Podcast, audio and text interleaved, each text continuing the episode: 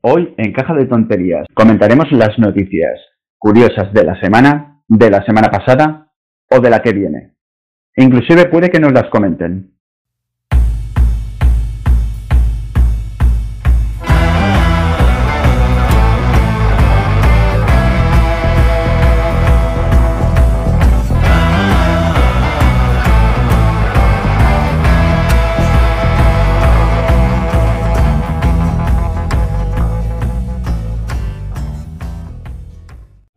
Caja de Tonterías número 18. Hoy tenemos un nuevo colaborador con el cual vamos a tratar un par de noticias referente a los animales. Hoy con nosotros está Lobo. Hola Lobo, ¿cómo estás? Buenos días o buenas tardes, según se mire. Lo primero de todo, muchísimas gracias Lobo por eh, este podcast. A ti. Y eh, queremos hablar contigo referente a los animales. Y tengo entendido que tú eres un amante de los animales, ¿correcto? Así es, así es. Salvo las serpientes, que son lo que menos me gustan, y aún así pero sí, me encantan los animales. Bien, cuando una persona como tú en este caso comenta que ama a los animales, ¿a qué te refieres con eso? Explícanos un poco. Básicamente es eh, respetarlo y no solo respetar eh, al animal en sí mismo, sino su forma de actuar natural. Porque hay mucha gente, sobre todo hoy en día, que dice, no, no, yo amo a los animales y lo que hace es dejar de tratarlos como lo que son, animales, para tratarlos como si fueran personas. Y eso no es amor a un animal porque le estás privando de lo que es de su propia naturaleza. Me parece muy interesante eso que comentas de los animales, porque creo que desde hace unos cuantos años se intenta humanizar a las mascotas en general, sobre todo a los perros, con el tema de eh, trajearles, por decirlo de alguna manera, inclusive hacerle las uñas y ponerle cosas de estas. ¿Qué opinas tú de esto? Porque es como comentabas, no me parece... Creo que las mascotas deberíamos dejarlas, aunque sean mascotas, pero que sean justamente eso, animales, que es lo que son. Sí, sí, sí, estoy totalmente de acuerdo. Y lo cierto es que, a ver, también depende de, cada sitio. Por poner un ejemplo, un Golden Retriever o un Labrador Retriever en Siberia no tiene la adaptación genética para sobrevivir a, las temperaturas extremas de frío. En ese caso, se podría entender que le pongan un abrigo para que no se congele. Pero, por ejemplo, en España, en Francia, ver a Caniche vestido con, con jersey de lana y de punta. ¿Para qué? ¿Para qué, coño? Que es un animal, déjalo. Deja que sea un animal y se comporte como tal. Igual que la gente que, que, los perros pequeños los lleva metidos en el bolso. Es un perro. A los perros, los perros vienen de los lobos, necesitan correr, necesitan olisquear las cosas. En el bolso no hace nada de eso. Claro, aunque sea un animal pequeño, pero sigue siendo un animal, sigue teniendo sus costumbres y de hecho estaba pensando ahora que, como bien dices tú, la evolución ya ha hecho, por ejemplo, pues que los pingüinos con eh, el tiempo, si tienen que aclimatarse a un, valga la redundancia, a un clima en concreto, la propia evolución ya ha hecho que estén preparados con su plumaje, con, su, con la cobertura que tienen. En realidad, los animales se adaptan, inclusive la evolución hace que se adapten a según qué tipo de territorios y de adversidades, digamos. Exacto. Sí, sí, sí. Parece que estamos menos adaptados, somos los humanos. Y los que queremos eh, cambiar las adaptaciones de las mascotas, cuando en realidad son las mascotas de las que deberían de implantar un poco, creo yo, su hábitat, ya que somos nosotros los que vamos a buscarlas a ellas como mascotas. Exacto. Una noticia curiosa eh, que ha aparecido, que quería comentar contigo, es la siguiente. El gobierno aprueba la ley de protección animal. Fin a la venta de mascotas en tiendas, curso para tener perro y penas de prisión por maltrato. Me parece bien que exista una ley, que se apruebe una ley para regular este tipo de cosas, ya que es sabido, sobre todo en España, según comentan las noticias, que depende de qué eh, épocas vacacionales hay mucha gente que lo que hace es eh, adoptar mascotas, pero al cabo de X tiempo se olvida Y las abandona. Correcto. Entonces, esta ley estoy totalmente de acuerdo, me parece muy bien, pero lo que me parece muy curioso es eh, lo que matiza de curso para tener perro. O sea, es decir, ahora nos tendremos o las personas que quieran tener un animal, en este caso menciona perros, ¿vale?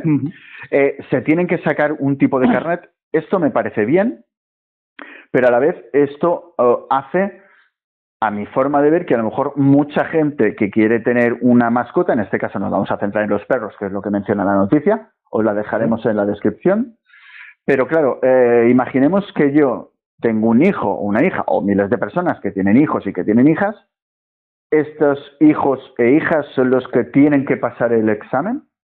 Es una buena pregunta. Y también faltaría decir a qué edad, con qué edad mínimo tienes que poder pasar el examen. ¿A los 16? ¿A los 18?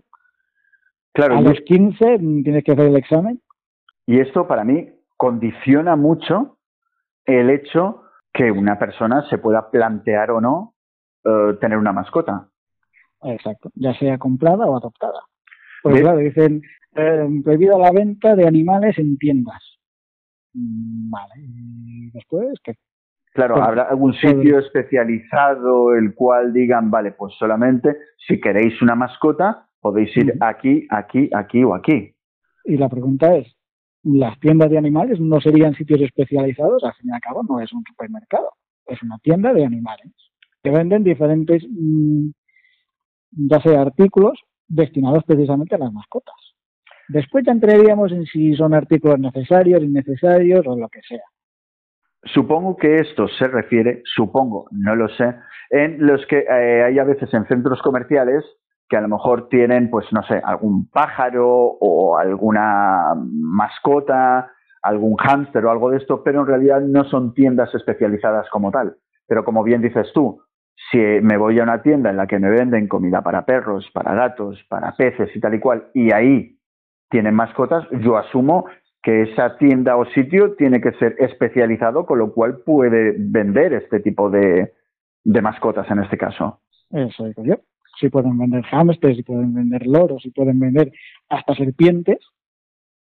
¿Qué diferencia una serpiente de un perro? En el plano de un animal de compañía. Sí, sí, por supuesto. Está eh, mirando la noticia y en la noticia referente a lo de los cursos que hablábamos, menciona será una pequeña formación que ayudará a conocer las responsabilidades de tener un animal y normas cívicas para la convivencia. Yo todo esto lo veo correcto, pero volvemos a lo mismo. Habrá una edad mínima, porque esto no lo entiende todo el mundo, el concepto de la convivencia. Un niño de 7 años, 10 años, 12 años. Y no solo eso, también falta ver a qué se refiere con este tipo de conocimientos mínimos. ¿Quién va a dar esta formación? Si me dices, no, esta formación la va a dar, por ejemplo, eh, un miembro de los servicios tecnológicos de la Fuerza de Cuerpo de Seguridad del Estado de las Fuerzas Armadas. Vale, perfecto, porque esta gente se pasa prácticamente todos los días de su vida trabajando con animales, criándolos de que, son cachorros hasta que son adultos y pueden orientarte sobre cómo realmente se comporta un animal y cómo educarlo para que aprenda a convivir y aprenda a llevar una vida propia de un animal conviviendo con seres humanos. Pero si quien va a dar estos cursillos son los típicos, no voy a decir veterinarios, porque los veterinarios también conocen algo de lo que es la psicología animal, pero que lo dé algún grupito de estos de animalistas en plan perrimami o perripapi, vamos a tener un problema muy grave. Porque lo primero que te dicen es no se puede pegar a los animales porque los animales sufren y no sé qué y no sé cuántos. ¿Cómo vas a adiestrar un perro grande y enseñarle a decir no muerdas? La naturaleza funciona así. La madre o los miembros de la manada de, los lobos o, de una jauría de perros utilizan la agresión. No evidentemente utilizan la agresión para dañar propiamente dicho, pero utilizan el marcaje si un cachorro hace algo que la madre o un miembro de la manada de más rango no quiere que haga, lo muerde.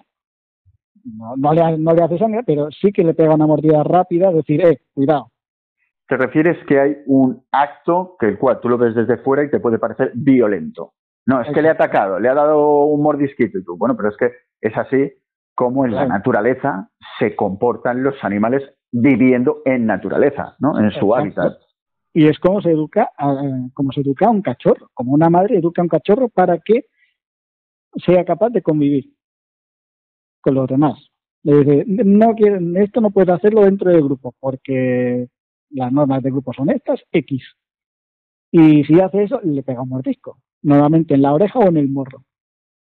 Los humanos, bueno, depende. Yo tengo un amigo que sí no tiene muchos reparos en hacerlo, pero los seres humanos, cuando tenemos que corregir a un animal, yo qué sé, utilizamos un periódico enrollado y le damos un toque en el morro cuando el perro muerde algo que no queremos. No, eh, eso no se puede decir que es violencia, no, no le estamos haciendo un daño físico. Le estamos diciendo, eh, esto no lo hagas. Y claro, se para, reacciona y dice, vale, pues intentaré no hacerlo. Si lo que pretende esto es que no, no, no grites al perro, no sé qué, no le pegues, porque cuando haga algo que queremos, si en vez de darle un toque de aviso, no quiero que haga eso, es decir, le empezamos a hacer caricieta, lo que estamos reforzando el comportamiento que no queremos que tenga. Es como un comportamiento positivo o negativo que igual que se aplicaría a los seres humanos, ¿no? Si, si tú, un niño pequeño, le dado bofetadas a otro niño y le das un caramelo, él dirá, bueno, pues cuando vuelva a bofetear a otro niño, me darán otro caramelo. Exactamente. Y claro, esto hay que hacer exactamente lo mismo con los animales. Sobre todo, creo yo, con los animales que realmente tú no puedes comunicarte al 100%. Tú no puedes hablarle al perro, que el perro te responda, tú entenderlo. O sea, no podemos tener, mm. digamos, una conversación racional. Es una conversación más bien instintiva de roles. La mayoría de estos animalistas no tienen ni puta idea de cómo funciona la naturaleza. Y creen que las relaciones eh, aplicadas en el ser humano pueden aplicarse en un grupo de animales salvajes o mm, de animales en general, sean silvestres o salvajes. Tenemos forma de pensar diferente. Los, seres humanos podemos ser más racionales, podemos llegar a decir, bueno, sí, vale, podemos entre todos ponernos de acuerdo y ir por este camino. Pero un animal es más instintivo. Tiene cierto grado de raciocinio, evidentemente, pero es más instintivo. Lo de igualdad para todos y todos iguales no funciona en el reino animal. Si, si intentan aplicar eso en la naturaleza, esa manada desaparece. Claro, necesita los instintos que tiene para sobrevivir, para cazar, para alimentarse. Si todos son iguales y no hay un líder que diga, pues no, vamos a cazar eh, eh, a esa cebra, por ejemplo, digamos que es un grupo de chacales, eh, vamos a cazar esa cebra, que es la más pequeña, la más débil del grupo, vamos todos a ella. O vamos por aquí que hay agua. Si no hay un líder que diga, hacemos esto o aquello, si todo el mundo quiere ser igual, nadie llega a ponerse de acuerdo y igual no encuentran agua, igual intentan eh, cazar un animal demasiado grande para lo que es el grupo y fracasan y acabarán muriendo de hambre, de sed o de lo que sea. Dentro de los grupos animales siempre hay una jerarquía. Y por mucho que eh, pensemos que en la convivencia con humanos esa jerarquía desaparece y tal cual, y podemos ponerlos como si fueran, no. Para ese animal, sobre todo para los perros, que son animales de, manada, por mucho que, convivan con personas, para él forma parte de una manada. Y en una manada tiene que haber una jerarquía. Y el perro tiene que comprender que él normalmente siempre va a ser el último en la jerarquía. Tiene que entender que hay unas funciones. De hecho, como comentabas ahora, imaginemos que, eh, imaginemos no, esto se ha visto en documentales, si tú coges y una jauría de perros, de lobos o de hienas, porque estamos ahora mismo hablando del tema de, de, los cánidos, correcto, eh, si en el momento en que una manada de lobos ataca a un ciervo y están ahí eh, atacando, digamos, en el momento culmen de la acción, tú no puedes coger, ir ahí como humano y decir, eh, parad. Y con esto, aunque parece una tontería, ahora me explico, es lo que hablabas tú, los perros los lobos van a seguir su instinto, que prevalece muchísimo más que el raciocinio, y no se van a parar. De hecho, si tú te metes en medio, posiblemente mueras. La diferencia es que si esto pasara con cinco tíos que le están dando una paliza a uno, a lo mejor llega un externo y coge y dice parad porque lo estáis matando y el raciocinio se activa, oye, que es verdad que nos estamos pasando, ¿qué estamos haciendo? Y puede No, porque tal como nos estamos comportando últimamente, que igual pasa lo mismo que con los lobos. Sí, pero, pero, digamos que en este caso el raciocinio lo tenemos.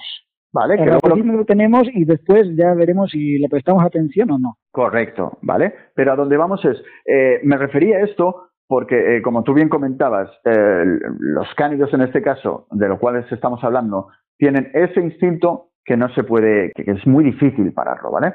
Que sea difícil, es que básicamente imposible porque hemos, hemos evolucionado de forma diferente. Digamos al menos que es muy difícil. A ver, está claro que hay gente que eh, tiene una mascota, un perro, y en este caso lo enseña cada día porque le gusta eh, y es seguro que ese perro estará más controlado, por decirlo de alguna manera, o prestará más atención a las órdenes de su dueño porque eh, el mismo dueño se preocupa que esto de hacerlo cada día. Yo mismo tengo un amigo, tienen eh, en su casa tienen cuatro perros, uno por miembro de familia.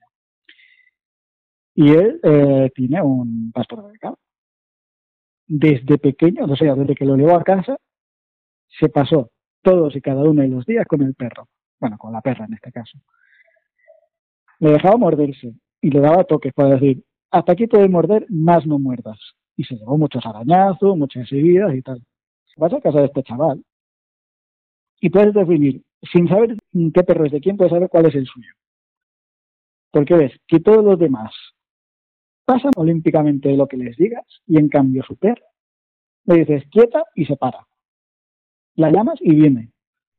Y ha sido pues muchísimas horas de tener paciencia con el animal, enseñarle a no te subas aquí, no muerdas, puedes morder solo hasta este límite.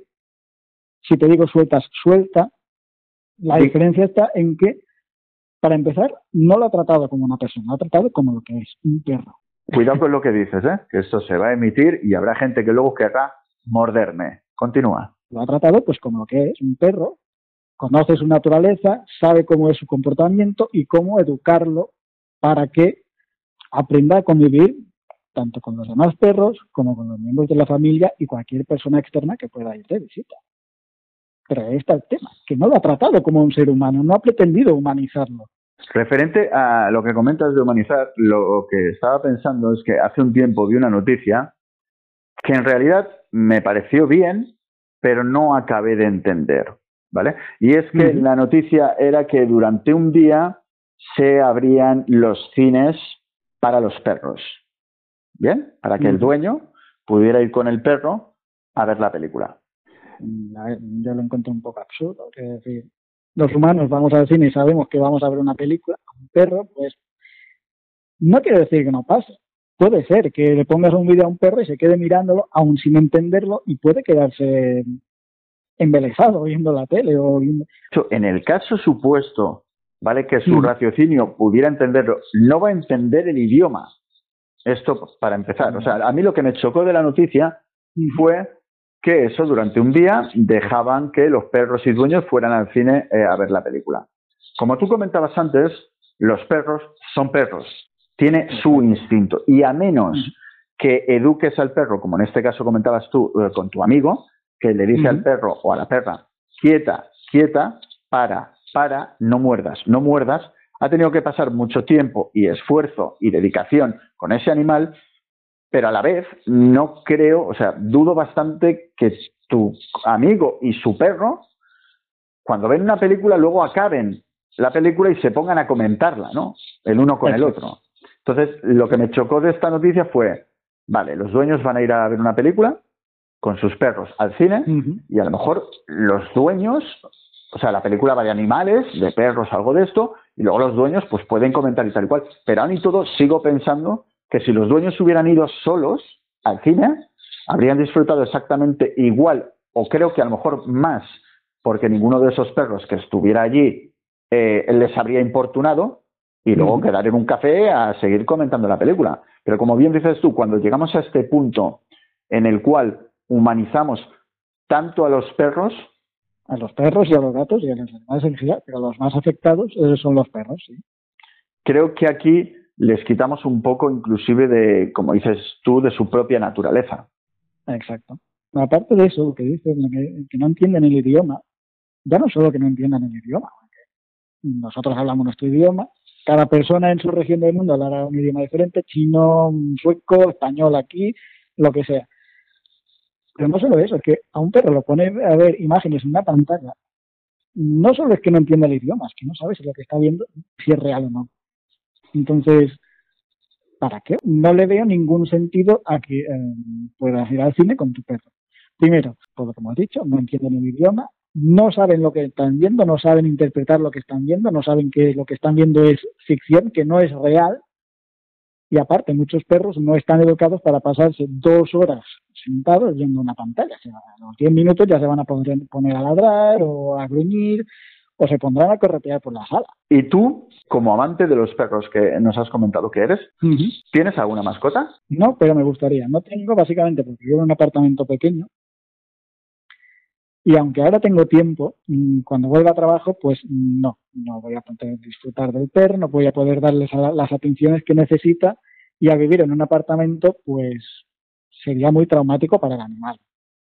te digo, me encantan los perros, me encantaría tener perros, pero para poder, para decirme decir, voy a comprarme un perro, voy a adoptar un perro, tendrían que darse una serie de circunstancias. Por ejemplo, si en vez de vivir en un apartamento viviera en una finquita en el campo, yo sé que me voy a trabajar, suelto al perro por el jardín o por la finca, sé que va a estar entretenido por ahí dentro. Y podrá distraerse y podrá mm, hacer mil cosas que quiera.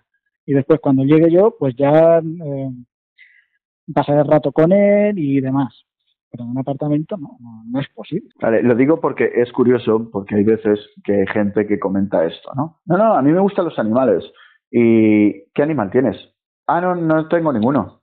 Ah, y entonces, ¿por qué dices que te gustan los animales? Eh, no, veo que, no noto, no, siento que te gusten los animales.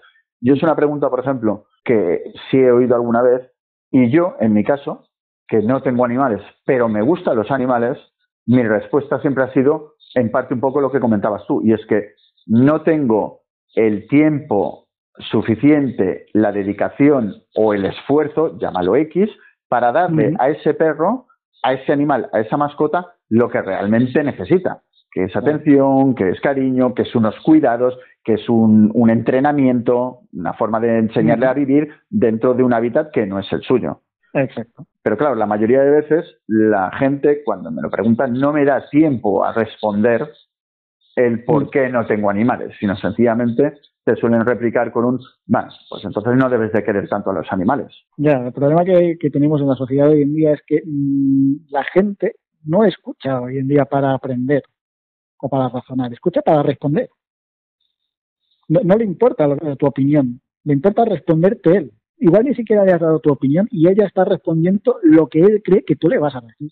Se responde por inercia, ¿no? Se responde se responde por inercia. Sencillamente, en su mente ya saben cuál va a ser la respuesta. Y ya te responden a lo que ellos creen que va a ser tu respuesta. No la respuesta real que tú tienes, ni tu forma de ver las cosas que tú tienes, sino la que tienen ellos en su cabeza. Esto es porque en este caso no son tan racionales como los perros. Son más eh, animales. sí, se podría decir que sí.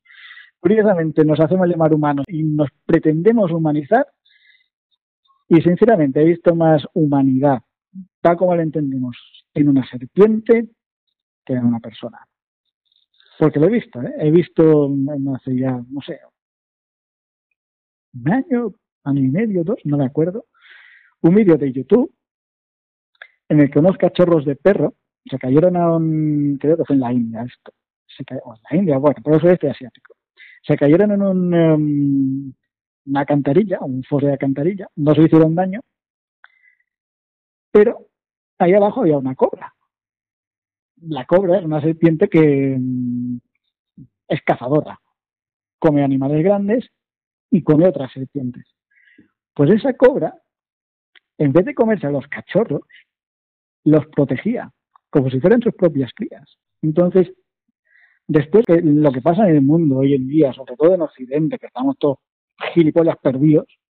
¿me estás diciendo que uno que se lía a machetazos en plena calle simplemente porque le da la gana es más humano que esa serpiente que protegió a esos cachorros de perro? Simplemente ¿por qué? Porque el lleva el machete en teoría es capaz de pensar y racionar. En este caso, digamos que del machete eh, tiene menos raciocinio que la serpiente, que los perros y que posiblemente un tiburón. Y mira, ahora que te comento lo del tiburón, eh, hace unos días, curiosamente, al parecer en Australia ha habido un ataque de un tiburón a un humano. Pero es que según comenta la noticia, lo más curioso de todo esto es que al parecer el tiburón ha atacado directamente al humano. ¿Y eso exactamente cómo lo saben? ¿Alguien le ha leído la mente al tiburón? O... Porque una cosa que tiene mucho la prensa es que, claro, viendo el auge que están teniendo las redes sociales y otros canales como YouTube, la prensa convencional está perdiendo mucho fuelle y parece que se están empezando a inventar cosas para ver si la gente entra a ver la noticia. A decir que ha sido intencionado el ataque de un tiburón. A ver, dos científicos que llevan años, años y años investigando los tiburones dicen que por norma general pueden darse casos, pero por norma general, un tiburón no ataca a un ser humano si no es por confusión. A ver, eh, yo he visto bastantes reportajes de tiburones y, eh, como bien dices tú, normalmente comentan los científicos en base a todos sus estudios que eh, suele ser eso, suele ser un error y normalmente el tiburón cuando ve que lo que ha mordido no es, digamos, su menú habitual, por decirlo de alguna manera, lo suele soltar. Y es verdad que hay bañistas que han fallecido por el hecho de la mordedura, eh, desangrarse. Pérdida demasiada de sangre, traumatismos varios, porque todo depende de dónde te muertes. Si te muerde una pierna, puedes seccionarte la femoral y, y desangrarte. O puedes tener suerte que no te la toque, pero perder mucha sangre igualmente. Y lo mismo si te muerde por el torso, dependiendo del tipo de tiburón que sea también. Pero normalmente... Dependiendo de la fuerza de mordedura con que tenga, puede sobrevivir, ¿no? Yo creo que era precisamente australiano, creo que se llama Rodney Fox. Era pescador, eh, o sea, hacía pesca submarina y durante un campeonato le atacó un tiburón blanco. Y le, atacó, eh, cuando le mordió, le enganchó por el. La llevaron al hospital y no creían que pudiera sobrevivir porque lo tenía todo al aire. Los intestinos se le salían, se le veían los pulmones, costillas rotas, aún así sobrevivió. Mm, entonces, decir que te puede morir por un ataque de tiburón, sí. Eso nadie lo discuto. Depende de la suerte que tengas, te puede morir, te puede salvar. Como bien dices, en este caso, ¿vale? O sea, nos faltan, nos faltan datos, pero en realidad a ti te parecería una locura que el tiburón hubiera atacado a un humano a sabiendas que es un humano y se lo hubiera comido? Y ahora te explico.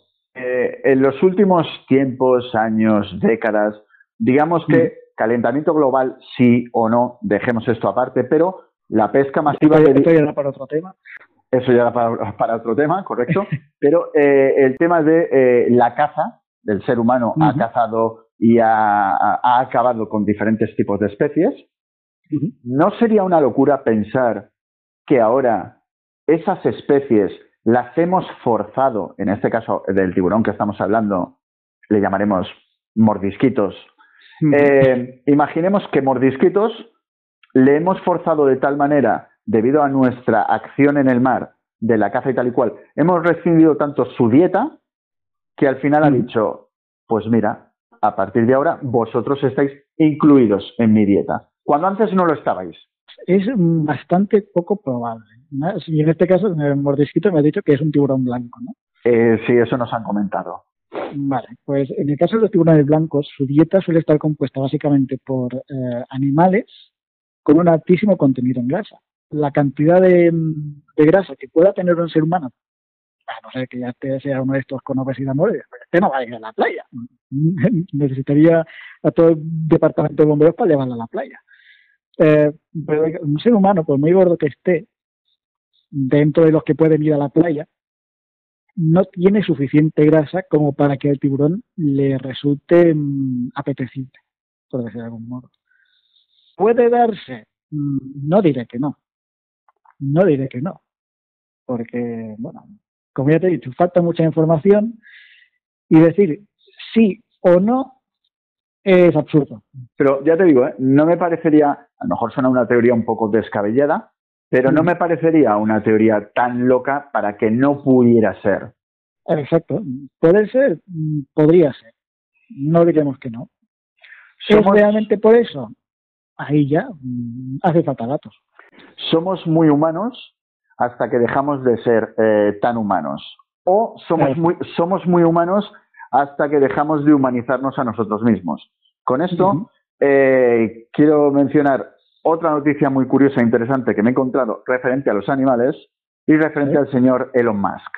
No sé si te suena este, este eh, hombre. Eh, sí, de Tesla, que también quiere enviar gente a Marte con un cohete, no sé qué cojones. Correcto. Y a la vez, una de las noticias que habíamos mencionado en uno de los podcasts era que quieren implantar chips en el cerebro de los humanos Creo que era para el tema de recuerdos, almacenar recuerdos, etc. Bien, eh, la noticia que menciona aquí es que esos experimentos que ha estado haciendo el, señor Elon Musk, pues los ha hecho con monos, para experimentar lógicamente el, el cerebro con los monos, implantando los chips, a ver cómo funciona, cómo va este proceso. ¿Sí? Y entonces la noticia dice así. 15 de los 23 monos con los implantes de Neuralink de Elon Musk han muerto.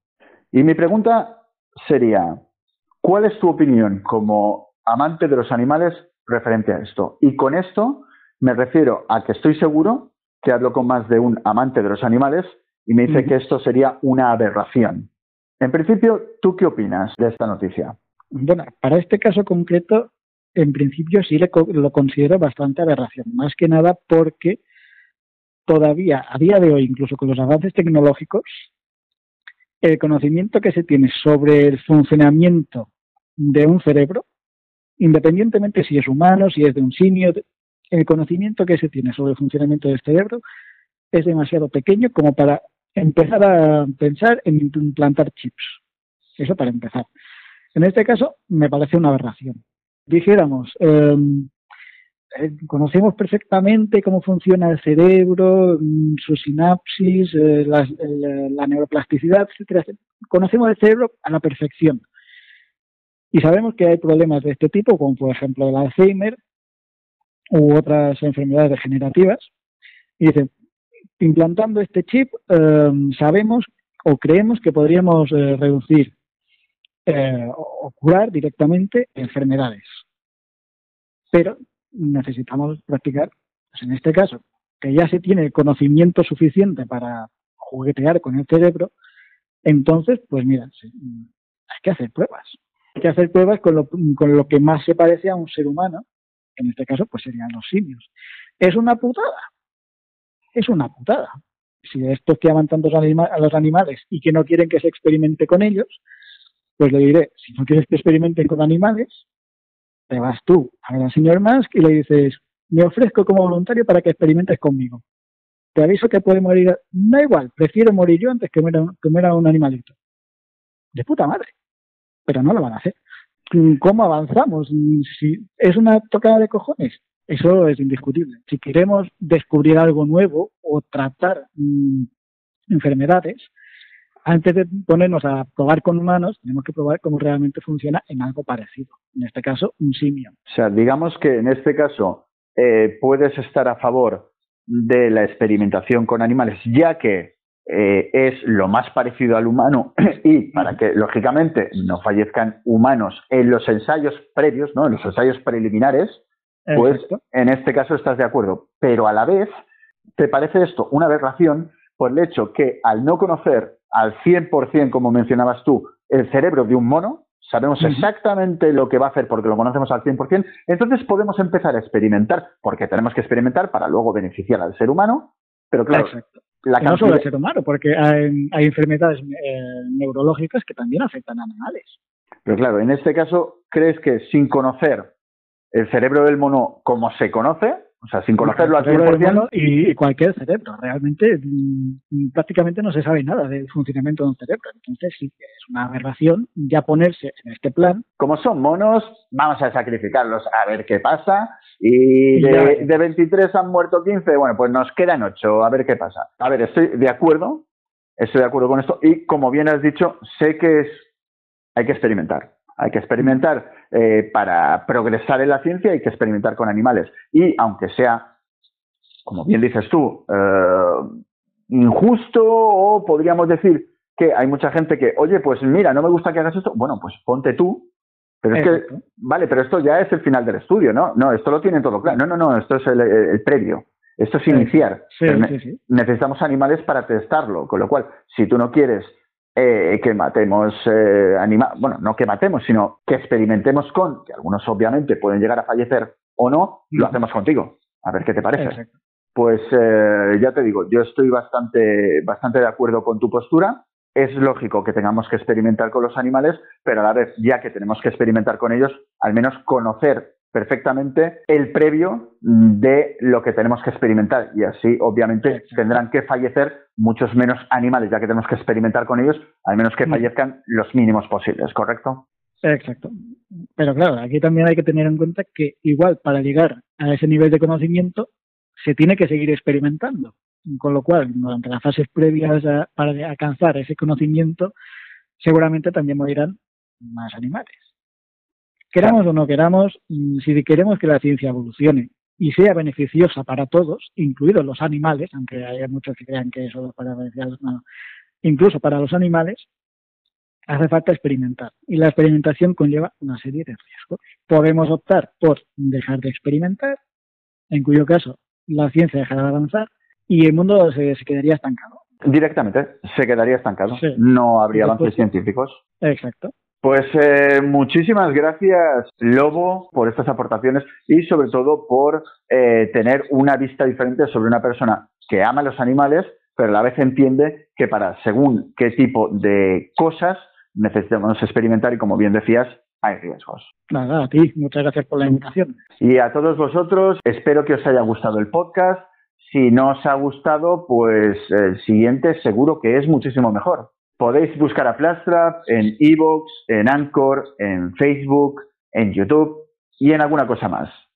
No olvidéis suscribiros, comentarios por supuesto, tanto negativos como positivos, ya que quiero saber lo que opináis eh, de estos podcasts y hasta la próxima.